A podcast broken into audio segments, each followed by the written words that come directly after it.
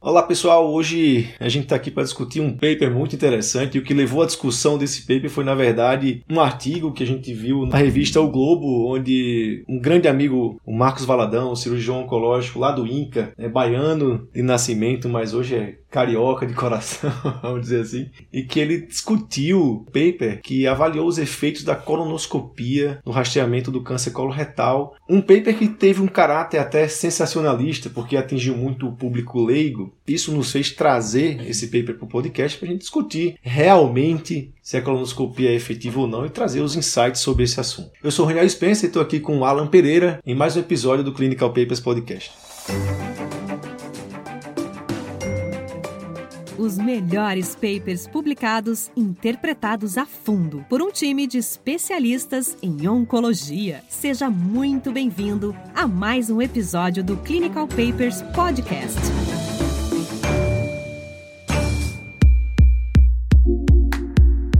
E aí, pessoal, muito legal a discussão desse artigo. É, esse é um tema que eu gosto bastante, né, o tema de rastreamento. Essa semana, inclusive, eu vi colegas como até o Luiz Correia, né? Luiz, espero que você tenha, esteja ouvindo a gente, essa gravação, e discutindo esse paper, porque foi um paper sensacionalista mesmo, né? Caiu nas mídias sociais, caiu no público em geral. E é muito legal que a gente consiga esclarecer isso, pelo menos para os médicos, e os médicos passem isso adiante para a gente discutir esse assunto que é rastreamento em câncer coloretal. E o legal é que quando eu fui, quando eu vi esse negócio, só para vocês entenderem, o nosso ponto de partida é o seguinte: o paper foi negativo no sentido de que a colonoscopia não trazia benefício. Essa é a mensagem que saiu na mídia por aí e é isso que a gente quer discutir hoje e quando eu vi essa mensagem, eu falei: caramba, será que isso é verdade ou não? E a gente sabe que a ciência tem sempre um estudo positivo, um negativo, e que essa somatória traz né, o resultado, e juntamente com a sua visão crítica, você vai aplicar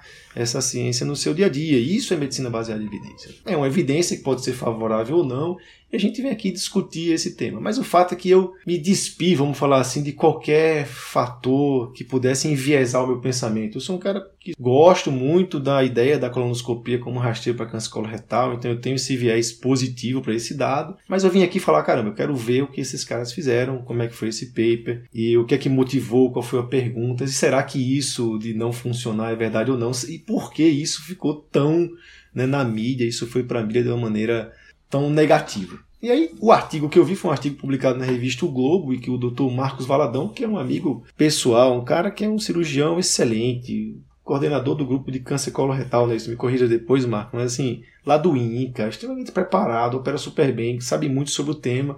E ele estava meio que discordando dessa mídia. Ele estava indo um pouco contra essas informações que foram passadas no paper. Câncer coloretal, né, se você for comparar estatísticas aí do mundo todo, ele é o terceiro câncer mais comum que a gente tem. E algumas estatísticas sugerem que ele é o segundo que mais mata. Então, nada mais óbvio do que a gente tentar rastrear essa população. Imagina-se que teria um impacto enorme na prevenção de mortes por câncer. Se você pega um câncer extremamente prevalente e mortal. E como o câncer coloretal, ele muitas vezes, né, na sua carcinogênese, ele surge de um pólipo benigno, um, um, você tem um adenoma que ele vai se diferenciando na sua carcinogênese até virar câncer de cólon. Métodos, vamos dizer assim, endoscópicos, como sigmoidoscopia ou colonoscopia, seriam capazes não só de fazer uma detecção precoce, como até prevenir quando você retira esse nódulo no futuro. Então, tem todo um racional para o qual a gente insistir em, em exames de rastreamento assim, endoscópico, como a colonoscopia. Entretanto, você nunca teve um estudo randomizado mostrando o benefício de colonoscopia como diminuidor de, de mortalidade ou câncer específica ou mortalidade específica. Então, esse é o primeiro. Você tem sim estudos randomizados, por exemplo, de sigmoidoscopia flexível e de sangue oculto nas fezes. E, e de sigmoidoscopia mostrou redução de mortalidade, mas mas de colonoscopia não. Só que existe aquele racional. Se você tem uma mortalidade que reduz, ou, ou, um exame de sigmoidoscopia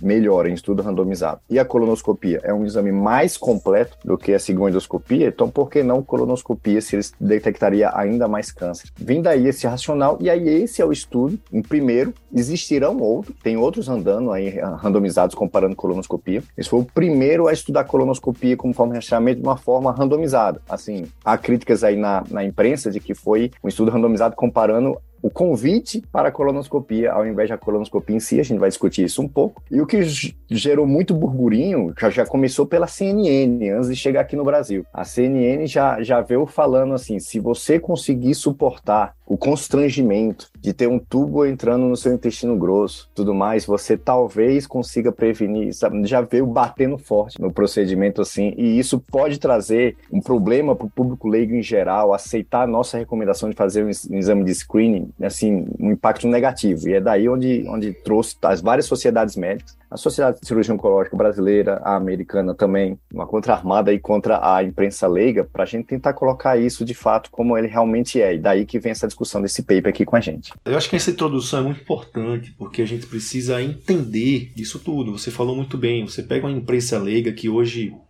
Cara, não pode falar um negócio desse você vai passar por um constrangimento, blá blá blá. Cara, não pode falar isso. Né? A gente tem que entender algumas coisas aqui. A primeira coisa é o seguinte: uma coisa é saúde pública e saúde privada. Tá? Então, quando a gente fala em campanhas de rastreamento, talvez assim, onde a gente deve olhar e onde, onde vem uma maior crítica. E se você quer criticar, então seja por esse viés, que é campanhas de saúde pública. Vale a pena eu aplicar não só colonoscopia, faça isso com qualquer coisa, meu amigo. Sabe, screening de câncer de próstata. Né? Vale a pena você aplicar isso em nível populacional? Qual é o benefício disso no Brasil? Ou nos Estados Unidos, ou não sei aonde? Então, essa é uma pergunta que é diferente daquele paciente que vai lá no seu consultório, lhe procura e você vai fazer uma recomendação de um rastreamento para determinado tipo de doença. Essa é a primeira coisa.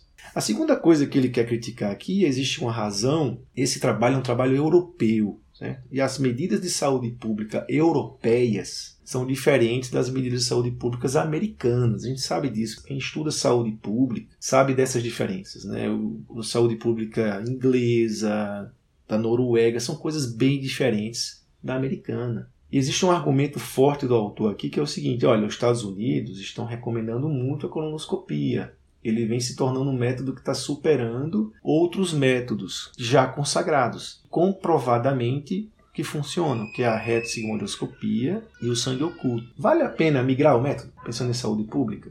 Essa é a pergunta dos caras. Você pegar a introdução deles e eles têm essa descrição de todo esse racio. Existe um paper só para explicar o racional desse estudo, publicado pelo mesmo grupo em 2012. E essa é a grande pergunta. Com o grande argumento de que se eu vejo todo o cólon é melhor ou não? E existe uma coisa por trás aqui os achados dessa colonoscopia, o tratamento subsequente, a biologia tumoral do colo direito e esquerdo, a frequência da retosegmentoscopia versus a frequência da colonoscopia. Então, uma colonoscopia a cada 10 anos é igual a uma retosegmentoscopia a cada 5 anos? Então, tem coisas que permeiam esse assunto que vão muito além do que, ai, você vai passar pelo vexame desses. Cara, sinceramente, esse exame é super tranquilo, você faz esse exame sedado em ambiente muitas vezes hospitalar, completamente protegido, prontuário médico, não sei o que, toda uma burocracia interna de clínicas e hospitais para fazer esse exame que não existe constrangimento nenhum, zero.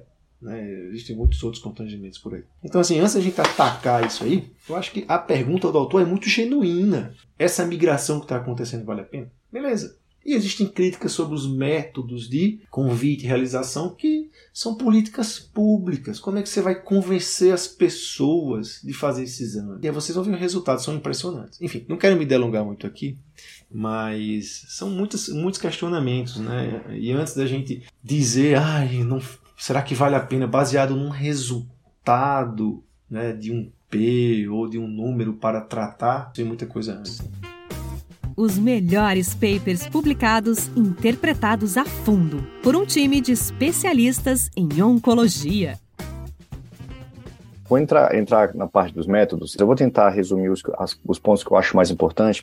Então, esse foi um estudo né, que a população de eleição eram homens ou mulheres de 55 anos a 64 anos. Foi um estudo europeu. Os países foram Polônia, Noruega, Suécia e Holanda o número de pacientes incluídos em cada população foi um pouco diferente, a gente vai comentar um pouquinho a respeito. Essa população, ela era considerada presumivelmente pessoas saudáveis, é isso que os autores é, tendem a entender, foi completa, foram pacientes foram convidados, assim, os pacientes, essa população foi randomizada em um para dois, para tanto ou receber um convite para serem submetidos a uma colonoscopia de rastreamento. Esse é o grupo, né, vamos dizer assim, convidado. Não é assim um grupo colonoscopia, vamos dizer assim, é o grupo convidado a fazer uma colonoscopia. Ou, né, o outro grupo a não receber nenhuma recomendação de screening, né? Então é assim, um grupo controle do trabalho. Todas as colonoscopias de rastreamento foram realizadas, de acordo com o um estudo, em centros dedicados de realização de colonoscopia. E a qualidade dessa colonoscopia e o treino para que fosse realizada da forma adequada foi implementado durante o trabalho. Isso é descrito no paper também. O endpoint primário desse estudo foi risco de câncer coloretal e mortalidade relacionada ao câncer coloretal, que a gente chama de mortalidade causa específica, e o desfecho secundário foi morte por qualquer causa, o que é um desfecho importantíssimo, embora secundário,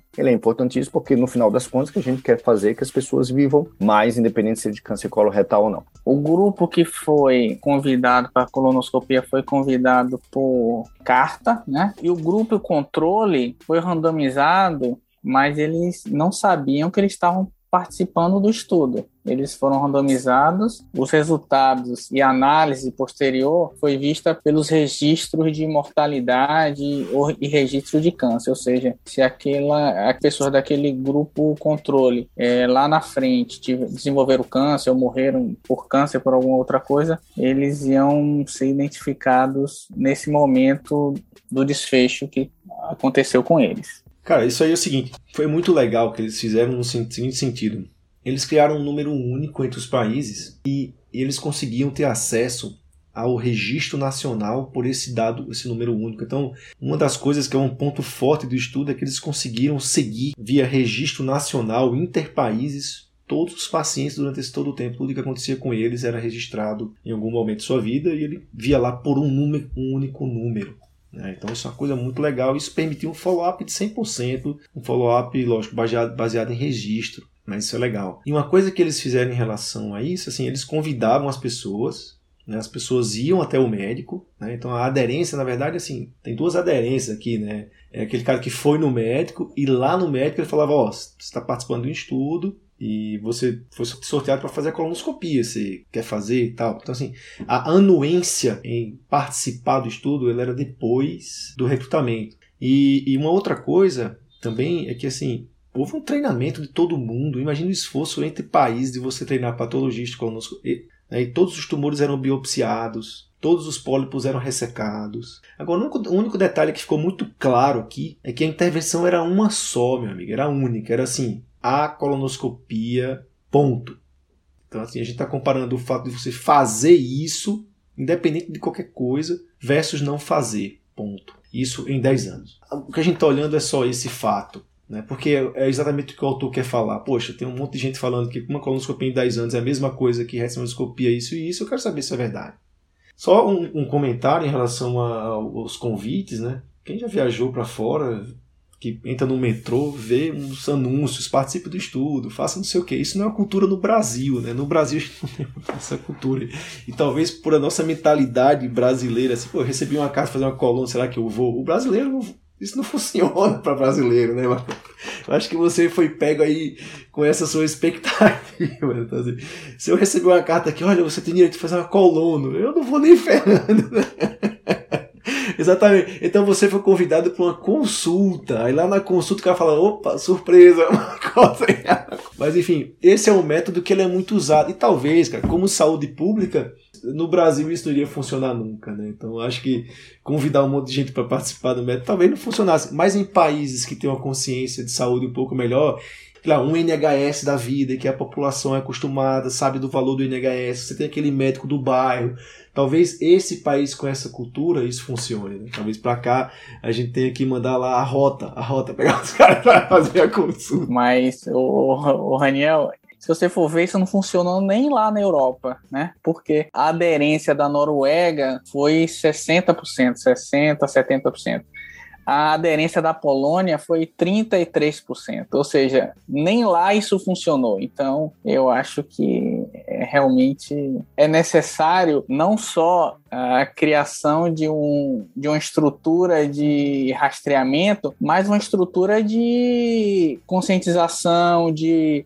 informação em massa, de marketing em cima disso. Então, claro, a gente vai, né? Não, não vamos adiantar os resultados, mas acho que que passa por isso, né? Não só fazer a colonoscopia, mas é importante que a população entenda que aquilo é importante, senão só mandar uma carta não vai ser efetivo. Antes da gente entrar na parte de resultados e na, na, discussão, deixa eu só finalizar a parte de métodos com algumas coisas interessantes. Uh, tem algo de interessante citado dos métodos, que era o cuidado de, de, se afirmar que a população controle realmente não tivesse sido rastreada. Né? Inclusive, se a população controle tivesse ciente que estava participando do projeto de screening, isso talvez influenciasse ela a procurar rastreamento por fora. Então, isso é até uma coisa que eu achei interessante, pelo menos relativamente positiva do, do, do estudo. Mas o estudo afirma que, assim, em lugares onde já havia programas de rastreamento populacional, o estudo não estava recrutando pacientes lá. E nas áreas onde ele estava recrutando pacientes, eles ficaram monitorizando essas áreas e perceberam que, se em algumas dessas áreas começou-se a ter algum programa de rastreamento, os pacientes que haviam sido incluídos nos estudos não estavam mais, tinham envelhecido e não estavam mais na faixa etária para ser incluídos nesses programas de rastreamento. Com base nisso, eles subentendem que a população do grupo controle realmente não foi submetida a procedimentos de rastreamento, o que traria mais validade interna ao estudo. Do ponto de vista estatístico,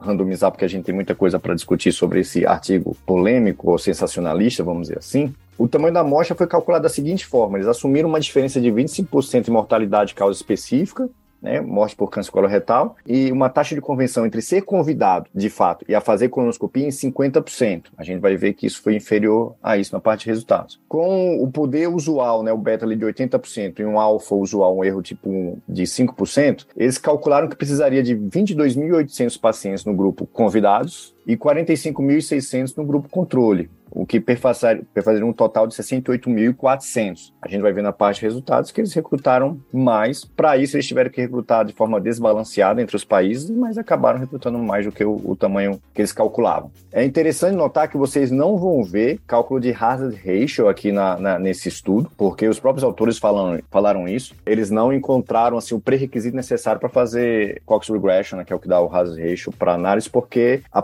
proporcionalidade do risco não foi mantida ao longo do tempo. Vocês vão, a gente, se você quem vê o artigo, vê até que as curvas se cruzam, como se o risco de ter câncer coloretal ou morte por câncer coloretal fosse diferente ao longo do tempo. A gente vai comentar um pouco isso sobre os resultados, mas por causa disso a análise hazard ela perde um pouco sentido. Também teve análise, o desfecho primário e o desfecho secundário foram analisados como intention to screen. O, o indivíduo ele entrou na população convidada, ele está no grupo da população convidada, tendo feito ele ou não a colonoscopia. Mas também tem uma análise per protocolo, aquela análise que a gente vai ver os pacientes que de fato fizeram colonoscopia. As duas análises foram feitas, mas o desfecho primário é com a base na análise Intention to Screening.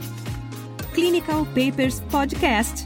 A medicina que você faz hoje pode não ser a de amanhã. Mantenha-se atualizado com o Clinical Papers Podcast. Show, doutor Alan Pereira. Pessoal, a gente tá gravando esse episódio aqui pela manhã e o Alan tá meio sério demais. Eu acho que pela manhã. Mas tudo bem, tá valendo. Acordei e não recomendo, né? Aquele mesmo. Você tem que fazer um exame do sono, quando a qualidade do sono é ruim, tu acorda mal-humorado. Enfim, 84.585 pacientes foram recrutados, um período aí entre 2009 e 2014, em que 28.220 pacientes foram recrutados para fazer colono e 56.365 do grupo controle. É muita gente, um estudo de 5 anos de recrutamento, 85 mil pessoas. Beleza. Diagnóstico de câncer coloretal, 62 casos, meio por cento. Adenomas, 3.634 casos, 30,7%.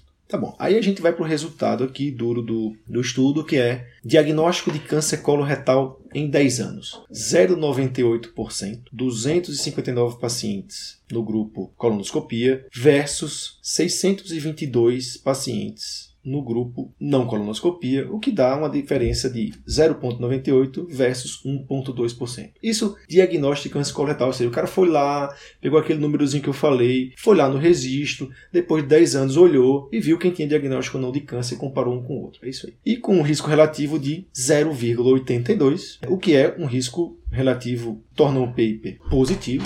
Né? Eu vou fazer um comentário sobre isso depois. É um resultado positivo de 0,82. Uma comparação de 0,98 versus 1,2 talvez não soe um número muito grande, né? mas é isso. E existe uma diferença pequena que na Noruega esse risco relativo foi de 0,76 com o maior benefício, versus a Polônia foi 0,84 o menor benefício. E para finalizar, então, a gente tem um, um, número de pacientes que devem ser submetidos ao exame para um diagnóstico de câncer é de 1 para 445 pessoas né, em 10 anos. E o diagnóstico precoce foi de 0,38 versus 0,44% no grupo colonoscopia versus não, e de tumores mais tardios de 0,40 versus 0,50 no grupo colonoscopia versus não colonoscopia e um resultado outro, que é um resultado que todo mundo olhou e é esse resultado que a mídia está batendo pra caramba, que é o resultado de óbito por câncer coloretal em 10 anos, que foi 0,28 versus 0,31%, que não foi significativo. Lembrando que o endpoint primário do estudo era diagnóstico de câncer e mortalidade, e a gente vai discutir um pouco por que esse resultado não foi positivo, porque eles tiveram a mesma curva, a gente vai entrar um pouco nessa discussão aqui. Eu queria falar uma coisa que é importantíssima para quem faz endoscopia e os coloproctologistas, né? É a qualidade da, da colonoscopia. Como a gente falou dos métodos, houve todo um cuidado de treinamento. E quando a gente vai olhar nos resultados, a gente tem que uh, no, mais de 90% dos pacientes submetidos das colonoscopias feitas foi considerada como boa ou muita boa preparação do cólon. Coisa interessante. E mais de 95% das colonoscopias realizadas teve lá o que eles falou de intubação do seco, né? Ou seja, o, a colonoscopia foi feita até o seu destino final. E eles consideraram uma taxa de detecção de adenoma na população como um todo de 30,7%. A gente sabe por alguns critérios de que assim o benchmark de detecção de adenoma para se considerar uma colonoscopia um, um, centro de adequada qualidade seria de 25%. Nos Estados Unidos, algumas estatísticas sugerem que isso é quase 40, 39%. Enquanto que no presente estudo, aí é que vem uma, uma certa crítica de ataque e defesa, é que se a população geral teve aí mais de 30% de detecção, há também aí um terço do, das endoscopias realizadas teve uma taxa de detecção de adenoma de menos de 25%. Então, há quem critique a qualidade das colonoscopias realizadas, mas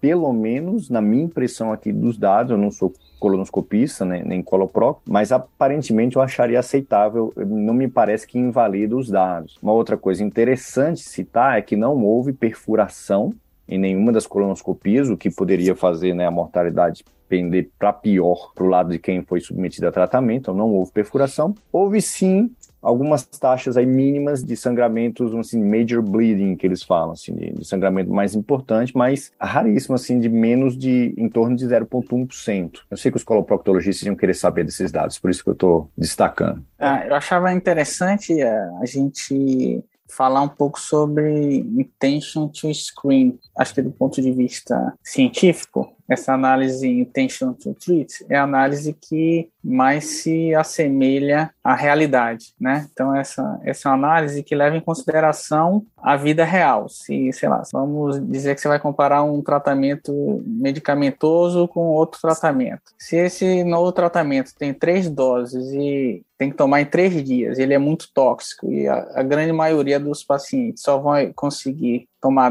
dois dias, não vai tomar o terceiro, na hora de analisar, você vai incluir todo o grupo, quem tomou dois, quem tomou três, para analisar como acontece na vida real. Você não vai excluir né, os que só tomaram dois e só deixar os que tomaram três, porque na vida real isso não acontece dessa forma. Então, essa é uma análise que, assim, praticamente você teria mais proximidade do que acontece no mundo real mas a gente depois vai discutir se isso vale para esse método que foi utilizado agora como colonoscopia, recrutando o paciente por cartas. Se isso a gente pode utilizar essa intention to, to treat e, e qual seria o viés de utilizar essa análise especificamente nessa questão do rastreamento. Um dos principais objetivos quando a gente faz estudo randomizado, né, é eliminar vieses de desbalanço entre os grupos, e um desses viés seria o viés de seleção. Então, para a gente é, permanecer com esse benefício, a melhor análise, na maioria dos estudos, tende a ser a intention to treat, quando a gente está falando de tratamento, aqui intention to screen. E, e fica fácil, às vezes, a gente entender isso, a gente pensar que você convidou uma população para ser rastreada. Se você vai na análise per protocolo, vai analisar só aqueles pacientes que de fato foram recebendo colonoscopia, você pode pensar o quanto que essa população que de fato fez colonoscopia é diferente da população que não foi, foi convidada e não foi. Você pode imaginar que a população que foi convidada e foi fazer a colonoscopia é uma população talvez mais orientada, mais educada, mais preocupada com a própria saúde, talvez mais saudável.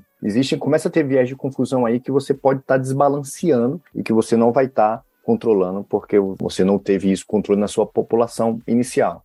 Então, a análise por intention to screen não à toa foi a análise do desfecho primário, porque ela é, a, ela é, vamos dizer assim, a mais honesta com a intenção inicial dos autores quando randomizaram o grupo de pacientes. Agora, em compensação, como é que você vai analisar o impacto da colonoscopia, se ela é realmente capaz ou não de, de diminuir a mortalidade, se menos da metade das, das pessoas convidadas de fato foram submetidas a, ao procedimento. Eu acho que o Marcos, ele não gosta muito de carta.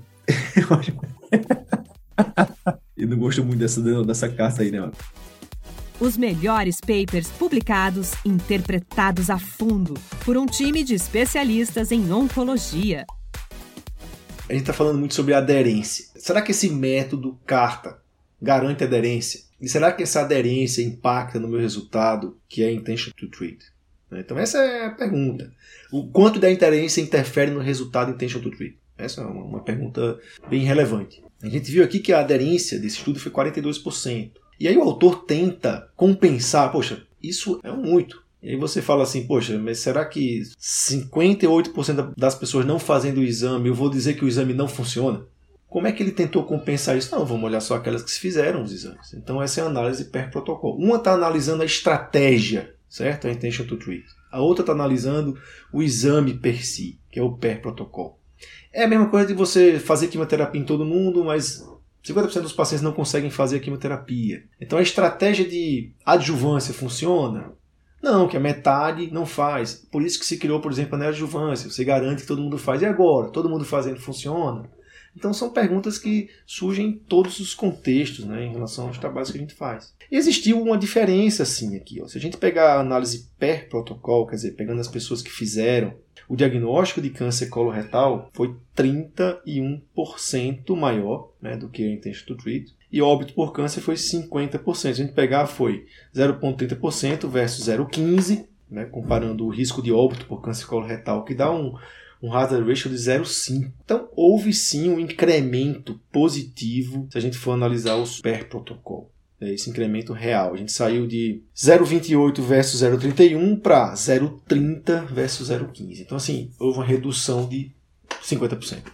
Né? Apesar do número total ainda ser um número baixo, mas existe um comentário aqui que é o seguinte, meu amigo. Quando você está com dor, né, você tem um sintoma, estudos de intervenção em sintoma, o NNT é próximo de 1. Porque qualquer coisa que você faça que melhore um pouquinho o sintoma, você tem um resultado positivo. Né? Então, sintoma, estudos NT1. Você tomou a dipirona, você melhora. Se você tem estudos em que você tem uma doença, em que você vai tratar a doença, o NNT é mais baixo. Aqui eu estou falando de um estudo que, teoricamente, ninguém nem tem a doença, ou nem sabe que tem a doença. Então, o número para você diagnosticar a doença e que essas pessoas com a doença venham morrer dela seja menor é muito baixo. É natural que o NNT seja grande. E aqui a gente vai entrar na discussão de risco-benefício, quer dizer, de custo-efetividade. Vale a pena você, como população, oferecer esse exame? Ele é custo-efetivo em relação à saúde pública? Ele tem risco? A gente viu que não tem risco a colonoscopia. Então, assim, eu não estou aqui para defender a colonoscopia, tá? Eu acho até que eu, como um gestor de saúde pública, não ofereceria a colonoscopia. Né? Eu ofereceria outros métodos. Porque, veja bem, na linha de cuidado, se eu fiz uma retsigmoidoscopia e ele tem um pólipo, consequentemente esse paciente vai diretamente para a colonoscopia. Então é essa linha que tem que ser pensada. As pessoas não conhecem isso. Né? Quando a pessoa vai e você oferece uma retossigmoidoscopia, um sangue oculto, ela não para por, ali, se for positivo. Ela gera um outro exame, ela gera uma periodicidade. Então, o, que esse exame quer fazer é o seguinte, caramba, para que fazer uma retossigmoidoscopia, se achar um pólipo, depois uma colonoscopia, se achar mais pólipo, você repetir. Ele quer cortar um caminho fazendo colonoscopia em todo mundo. É um exame mais prático. Essa é uma discussão. Porque, assim, para mim, fato, o estudo é positivo. Per protocolo, você teve melhora, inclusive, pegando só aquelas pessoas que fizeram o exame. O Marcos está criticando essa forma de comunicar, de chamar as pessoas. E se a gente chamasse de outra maneira, que viesse mais pessoas, seria melhor? Com certeza. Agora, é, o NNT vai ser baixo mesmo. A questão é se ele é custo efetivo né, em relação ao nosso país, a outros países. Aí é uma discussão de saúde pública, eu não vou entrar muito aqui nos méritos. Uma outra coisa é que é, os autores eles citam isso que realmente a análise foi planejada para 10 e 15 anos, né? Então, talvez 10 anos é ainda realmente um tempo curto para a gente ter esse, esse benefício do rastreamento. E uma outra questão que eu queria pontuar, que os próprios autores citam, é que na população da Polônia houve um certo desbalanço entre os grupos porque houve uma tendência maior na Polônia dos pacientes ficarem no grupo da colonoscopia, os pacientes de mais alto risco. E esses pacientes tiveram um diagnóstico de câncer mais avançados, e o que a gente tende a pensar de que houve realmente um desbalanço, porque se eram pessoas assintomáticas, a gente pensaria a colonoscopia detectasse tumores mais iniciais. E isso é, acaba também subestimando o efeito da colonoscopia. É, isso fica claro também pela figura 1. Né? A figura 1 é muito interessante, você vê que a gente já comentou isso. A curva mostra que a colonoscopia é deletéria. Morre mais gente durante os primeiros seis anos. Mas na verdade é o período de recrutamento que teve mais diagnóstico. Né? A partir daí elas começam a tomar uma, uma direção né, que vai apontando para o benefício. Então, realmente, daqui a cinco anos, essa maturação de 10 anos pós-recrutamento vai chegar e vai mostrar um maior benefício. Mas, cara, isso não é necessário porque esse estudo é positivo. Né? Ponto final. Tá? Eu acho que a grande, a grande mensagem que a gente tem que passar aqui é o seguinte: quando a, a mídia fala coisas do tipo você ficaria constrangida, ela está falando contra o rastreamento do câncer coloretal como um todo. Entendeu? E, e, é, é, e, aí você tem um impacto maior em qualquer cenário. Não é só o fato de fazer ou não a coluna. Então, assim, a gente está falando em rastreamento de uma doença que mata pra caramba, que é um diagnóstico crescente. É lógico que também a gente tem aqui tratamentos melhores que deixam as pessoas vivas mais tempo. Né? Então, talvez o benefício da coluna em diagnosticar precoce talvez não seja visto agora, porque ela conseguiu um tratamento que hoje é muito efetivo. Então, assim, o autor comenta sobre isso. A gente só não pode falar que isso não serve, muito pelo contrário. A gente não pode confundir a realização da colonoscopia em 10 anos uma vez, e isso não é, aparentemente, num segmento de 10 anos, tão eficiente comparado com retossigmoidoscopia e sangue oculto, mas não quer dizer que o rastreamento do câncer coloretal é ineficiente. Você está entendendo a diferença? Então, isso é uma mensagem é, preocupante, perigosa, danosa. Conscientização do câncer coloretal, né, conscientização de mudança de hábitos alimentares, prevenção primária efetiva, algum método de rastreamento, talvez populacional, essa não seja uma boa estratégia, mas eu reitero aqui, o paciente que vai no consultório, que tem uma idade para risco, que você investiga história familiar, isso tem que ser oferecido, isso tem que ser dito. O risco é baixíssimo. Então, assim, essa mensagem ela tem que ser passada da maneira correta. Eu acho que aqui a gente conseguiu trazer isso, pelo menos para o mundo médico, que isso se perpetue se, é, e saia daqui, que vozes se tornem mais vozes a favor da conscientização do rastreamento do câncer coloretal. Eu termino por aqui. Queria ouvir as palavras finais de vocês, Alan e Marcos. Marcos, muito obrigado por estar aqui de manhãzinha cedo na segunda-feira gravando com a gente. Você é sempre bem-vindo aqui ao nosso podcast. É, eu, eu que agradeço, Raniel, Alan, pelo convite. É, na verdade, o, o Raniel né, resumiu bem a questão do, do resultado do estudo, que para mim tá, assim, ficou muito claro, que é o que o estudo trouxe aqui, o exame de colonoscopia é efetivo. Se você for olhar a análise per protocolo, você vai ver que realmente quem fez o exame houve um benefício. Redução de risco de câncer 31%, redução de mortalidade 50%. Para mim, esse é, esse é o resumo aqui. Agora, se a gente for olhar do ponto de vista né, é, macro, é que essa estratégia de rastreamento não foi efetiva. Então, eu não diria nem que a colonoscopia não foi efetiva. A estratégia não foi efetiva, porque a gente teve uma aderência de 42%. E quando a gente compara com os estudos de sigmoidoscopia, a aderência é 60%, 70%. Então a gente está comparando aderências diferentes. Então isso, isso realmente pode impactar é, na questão da efetividade do rastreamento. Então, reforçando que mandar uma carta Raniel fala que eu não gosto de carta. A única carta que eu recebo é da minha filha. Então, é. e que eu guardo todas. Mas, realmente, essa estratégia. essa estratégia realmente não parece ser efetiva do ponto de vista populacional de saúde pública. Né? Não dá para confundir e assim a mídia acabou reproduzindo isso de uma forma de que a colonoscopia não era efetiva, mas na verdade a leitura que, que o Raniel resumiu brilhantemente foi exatamente isso não é a colonoscopia que não é efetiva. Acho que a estratégia utilizada que não foi efetiva. Eu queria dizer assim que esse é um assunto que não acabou. A gente tem estudos randomizados em andamento comparando colonoscopia não só com não fazer nada, mas com outros exames de rastreamento. Se eu fosse um estatístico puro, coisa que eu não sou, sou oncologista, mas com base nos dados que a gente tem até o momento, talvez eu concordasse contigo do ponto de vista de que talvez não fosse colonoscopia o exame de rastreamento populacional. A gente tem estudo randomizado, por exemplo, sugerindo ganho de sigmoidoscopia, e que seria um, um, exame relativamente mais simples do que colono, mas eu não posso deixar de, de discutir ou de né, fazer um disclosure que eu sou eu sempre fui muito pró colonoscopia. Eu, é o que eu recomendo para meus pacientes. Então, assim, eu ainda não estou completamente convencido e vou ficar aguardando dados de novos estudos também. É isso aí, pessoal. Ficaria mais tempo com vocês, mas vamos à luta, tá bom? Grande abraço e até semana que vem. Valeu, valeu, Alan. Valeu, Marco. Valeu, um abraço. Tchau. Valeu, gente. Um abração.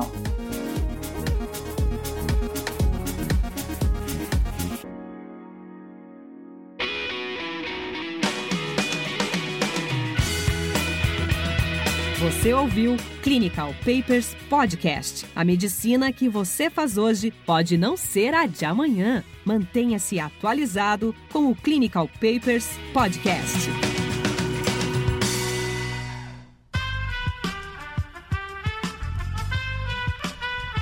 Esse podcast foi editado por Aerolitos Edição Inteligente.